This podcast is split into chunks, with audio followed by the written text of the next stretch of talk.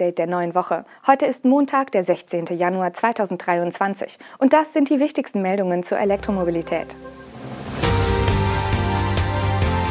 Tesla senkt massiv die Preise, Lucid auf gutem Kurs, Dacia bringt eine stärkere Version des kleinen Spring, E-Lkw-Ladenetz in Schweden und Audi baut batteriegestützte Ladepunkte in Neckarsulm.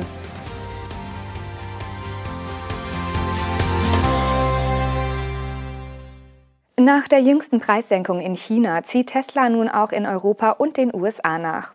Die beiden Massenmarktmodelle wurden je nach Variante um bis zu 9.100 Euro günstiger. Vor allem die Preise für die Basismodelle mit LFP-Akku und Heckantrieb wurden gesenkt.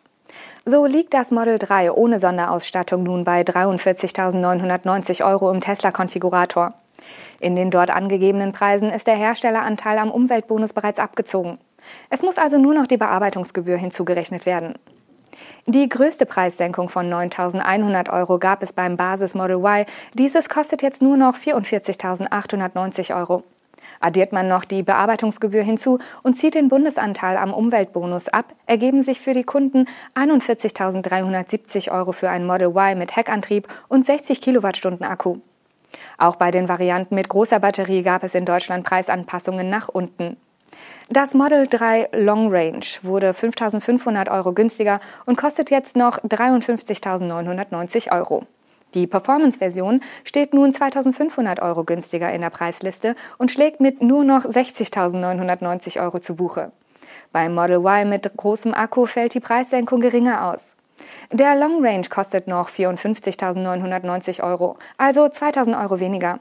Und das Model Y Performance wird bei Tesla mit 64.990 Euro geführt, ist also 500 Euro günstiger. Die Überlegungen hinter dieser neuen Preisstruktur sind nicht im Detail bekannt. Es gibt hierzu unterschiedliche Ansichten. In Foren wurde etwa berichtet, dass Model Y-Bestellern, die bereits lange auf ihren Long Range gewartet haben, stattdessen ein sofort verfügbares Basismodell angeboten wurde. Eine deutliche Preissenkung würde die Nachfrage hier vermutlich ankurbeln. Ob es in Europa und den USA seitens Tesla ein Entgegenkommen für jene Kunden geben wird, die kürzlich zum alten Preis bestellt haben, ihr Fahrzeug aber noch nicht erhalten haben, ist offen. In China hatte der jüngste Preisrutsch für Proteste gesorgt. Der US-Elektroautohersteller Lucid Motors hat sein Produktionsziel für 2022 übertroffen. Mit einem starken Schlussquartal konnte der Korridor von 6.000 bis 7.000 Fahrzeugen sogar leicht übertroffen werden. Nachdem das Ziel zuvor wegen außergewöhnlicher Herausforderungen in der Lieferkette und Logistik von 12.000 bis 14.000 Autos auf 6.000 bis 7.000 halbiert wurde, vermeldet das Unternehmen nun, dass es im Jahr 2022 insgesamt rund 7.200 E-Autos gefertigt hat. Ausgeliefert wurden im Gesamtjahr jedoch nur rund 4.400 Fahrzeuge.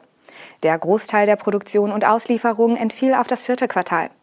Wie es zu dem enormen Zuwachs an Produktivität kam, erklärt Lucid in der kurzen Info zu den Produktions- und Auslieferungszahlen nicht.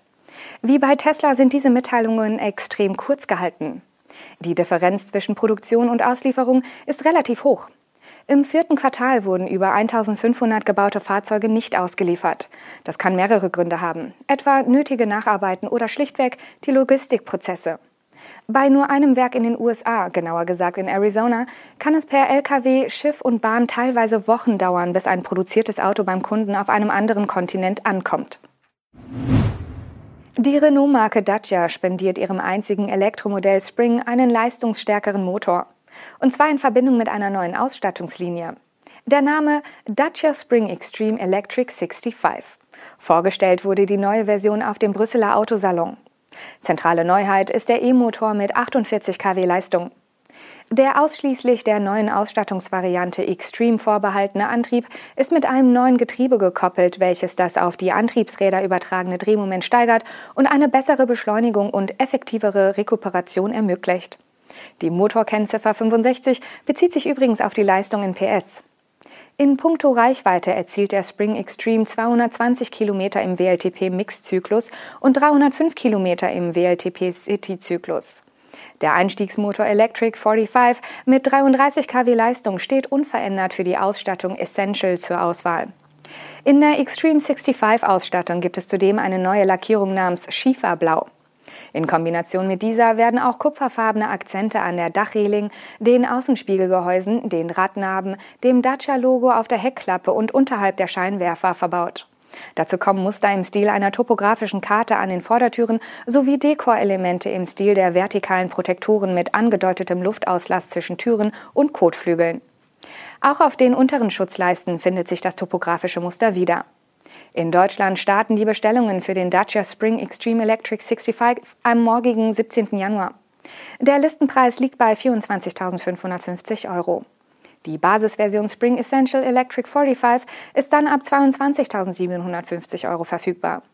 Die neue Ausstattung Extreme ersetzt übrigens auch das Optionspaket Expression, für das sich bisher neun von zehn Spring-Käufer entschieden haben. Die Auslieferungen der neuen Version beginnen noch vor Sommer 2023. Drei Unternehmen wollen in Schweden ein flächendeckendes Schnellladenetz für E-Lkw realisieren. Die vorbestellbaren Lkw-Schnelllader sollen es schwedischen Logistikern ermöglichen, die meisten der derzeit 85.000 schweren Lkw durch Elektrofahrzeuge zu ersetzen.